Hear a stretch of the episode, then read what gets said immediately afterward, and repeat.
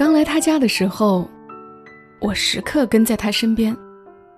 越有人的时候，越喜欢大声叫他妈妈。我终于有妈妈，有家了。每个故事都是别人走过的路。做人如果没梦想，那个有微笑的抚慰，从一数到十，你爱我有也有？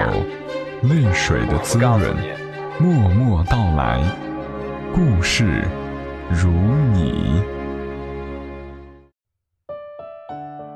嗨，我亲爱的朋友们，你还好吗？这里是在喜马拉雅独家播出的《默默到来》，我是小莫，和你来聊聊我们平常人身上所发生的故事。今晚的这个故事很感人的，虽然作者描述起来淡淡的，但应该你很快就能够进入到故事的情节中。故事的作者风萧兰黛。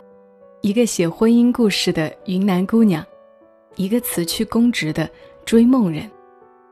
关于作者的信息，你也可以在节目的详情里查看得到。故事的名字叫《胡说》，她不是我奶奶，是我妈。我的童年比人家的特别一点别人家孩子在跟父母赌气时，可以理直气壮的耍赖。你们生我的时候跟我商量过吗？而我却不能，因为能生活在这个家里，是我自己争取来的。没错，我是被领养的。那时我在福利院，有三四岁吧，在那么多来献爱心的人当中，我一眼就看到了他。他不像其他人那样。看我们时，同情心泛滥，甚至眼角湿润。他很漠然，仿佛这一切与他无关。我很刻意的贴近他，拉着他的衣襟不放手。面对小孩子的心计，大人们总是不明所以。这孩子跟你真有缘。最后，我变成了他的养女。刚来他家的时候，我时刻跟在他身边。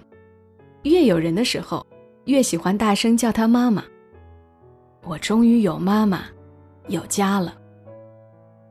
他很少说话，也很少跟朋友出去玩没事的时候，他大多数时间是把自己关在屋子里。他屋子里有两张黑白照片，一个男人，和一个。十几岁的大男孩。我长大后才知道，当年她的丈夫在送儿子去上大学的途中，遭遇了一场车祸。别人的小孩还在被妈妈亲着抱着，撒个娇，想买什么就买什么的时候，我已经能够自己洗澡、洗衣服，帮妈妈到楼下小超市去买东西了。我从不奢望，他会像其他妈妈对孩子那样亲我抱我，也从不介意他的冷淡。他能给我一个家，我已经很满足了。记忆中有一件事情特别深刻，他说要带我去庙会，我特别兴奋。走在路上，恨不得所有人知道，我妈妈带我去庙会了。挤在人群里。我什么也看不见，只能看到大人们的屁股，但依然很有兴致。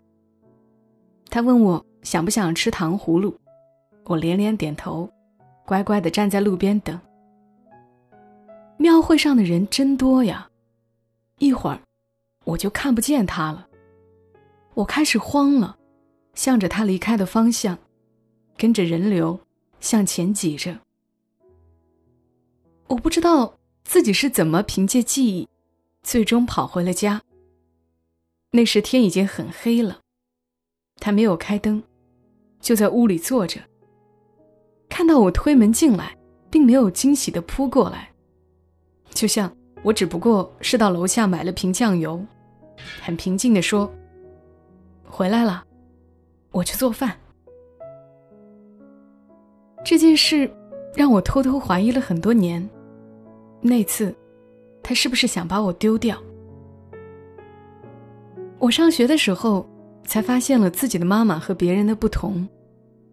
第一天开学时，他送我到学校，就有同学问我：“那是你奶奶吗？”我很莫名其妙，观察了一下别人的妈妈，才明白，跟别人家的妈妈比起来，她明显有点老，头发都花白了。不知道从什么时候起，听到别人在问：“那是你奶奶吗？”我不再费力气的跟人解释，只是笑笑。后来我会轻轻的点头，再后来，我干脆当着同学的面。喊他奶奶，带着一种莫名其妙的报复快感。他似乎并不介意的样子，我叫他什么，他都答应，完全一副生命给了什么，我就享受什么的超脱模样。那些年，我的那些花样小心思，明明该是一场场精彩绝伦的宫斗剧，却往往在他的面前化为无形，演变成。我一个人的战争。我上四年级的时候，家里来了只流浪猫，赖在我们家不走了。那并不是一只漂亮的宠物猫，那么丑，那么肥。我要赶它走，它却无所谓。它愿意留下就留下吧。他还给它起了个名，叫肥仔。我每天跟那只丑猫对峙。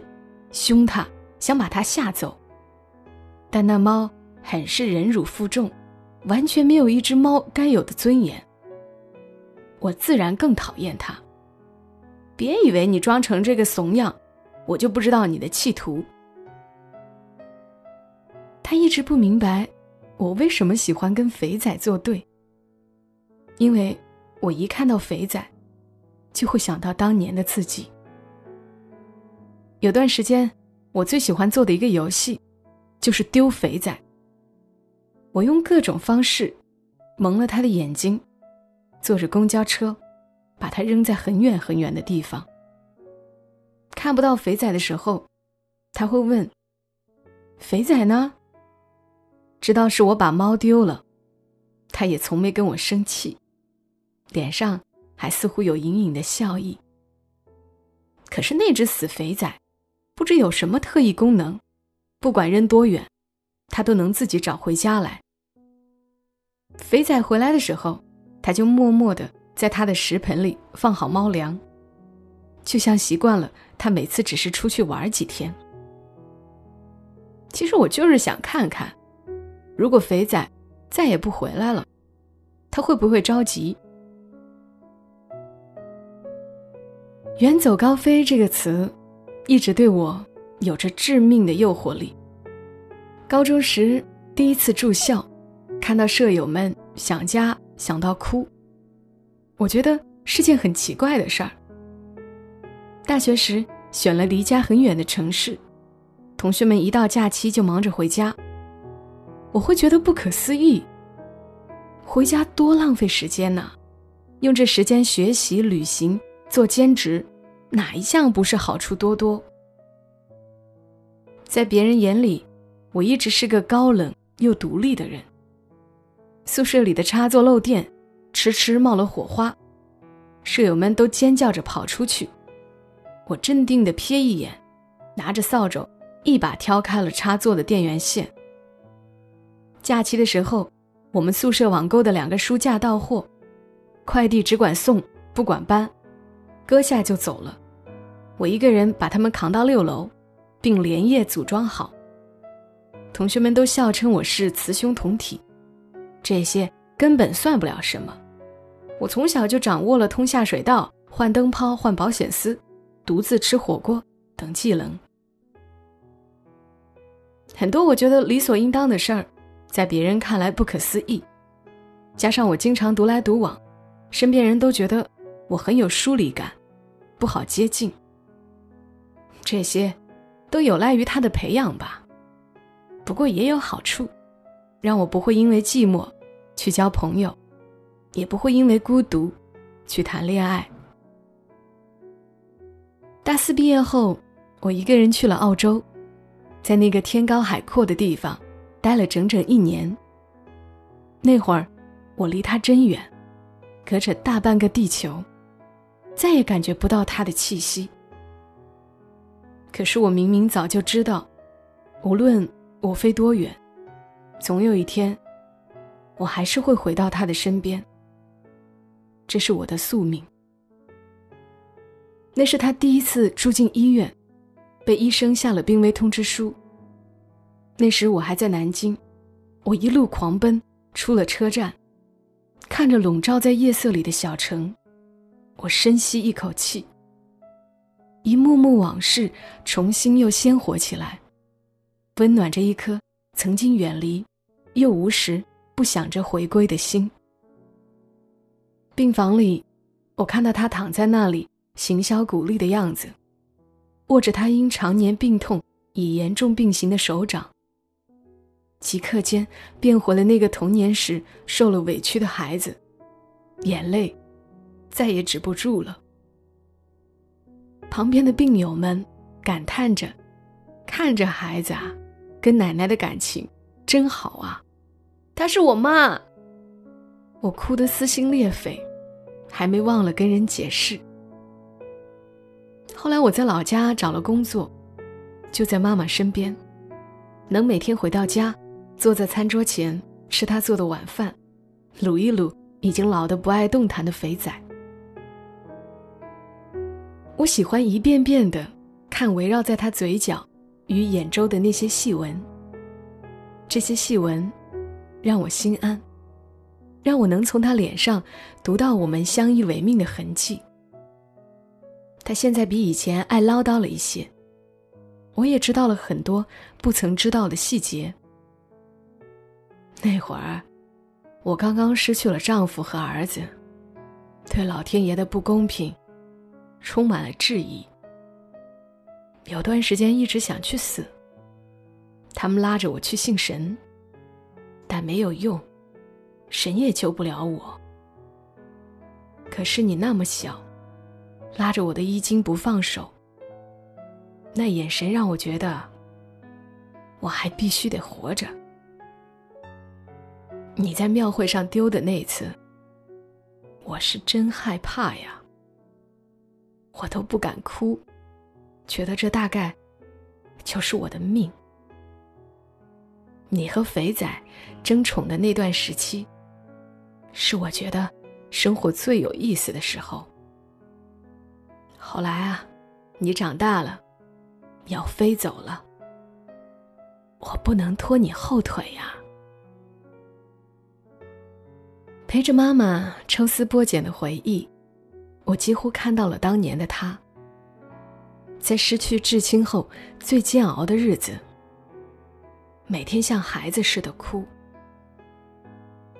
有时她会以为儿子还在上学，老公还在上班。他把热腾腾的饭菜端上桌，没人吃时，才发现，这一切都是幻觉。他对任何人表现出来的冷漠，只是怕再一次失去。他一直不给我依赖他的机会，也是因为，他不想让我在失去他时，再体验一次二十五年前，他曾经的痛不欲生。我知道他这一生。失去的太多。我从小逼自己早熟，逼自己坚强，就是为了等我长大后，有能力向他证明。放心，你不会失去我。他却摇摇头。不，我早就不怕失去了。他笑一笑，又说：“表面上，好像是我给了你一个家。”其实是你，给了我活下去的理由，所以，我才不会在乎你叫我妈妈，还是奶奶。是的，我们得到了最重要的东西，那就是我们都从对方身上汲取到了面对生活的勇气。无论我们遭遇了什么，都还能保有对生活爱的能力，那才是永远。不会失去的东西。我知道，自己一定会回到他身边的，不只为了要给他养老的责任，而是因为那些记忆中的画面。他坐在餐桌前等我吃晚饭，他在夜里偷偷给我掖好被踢开的被角。他看我执着的跟肥仔对抗时，笑着把手滑进我的头发里揉上一揉。这些年来，不论我飞多远，一直在吸引着我的，就是那些最单纯的瞬间，是那些我和他一起度过的最美好、最珍贵的时光。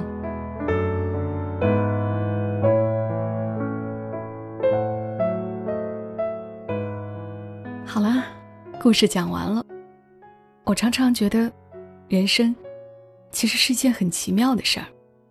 你看，和谁在一起，产生怎样的感情，是一件多么偶然的事情啊！爱或者被爱，需要还是信任，责任，亦或者成全，好多情感都让人动容。谢谢作者风向蓝带，在一个故事里，给我们带来了多重体会。如果你喜欢他的文字，记得可以去关注他的公众号。ID 是风萧懒带的拼音手写加阿拉伯数字九九。今晚的节目就陪伴你们到这儿了。如果你是第一次听到我的声音，记得点击专辑订阅，下次就能够收到更新消息了。也欢迎你来关注我的公众号“默默到来”，沉默的默，娓娓道来的到来。搜索 ID“ 默默到来”的全拼幺二七幺二七可以找到我，或者在新浪微博上搜索。小莫幺二七幺二七也可以关注到，当然也希望你们能够帮我把节目分享出去，让更多的人听到。祝你夜好眠，小莫在深圳，和你说晚安。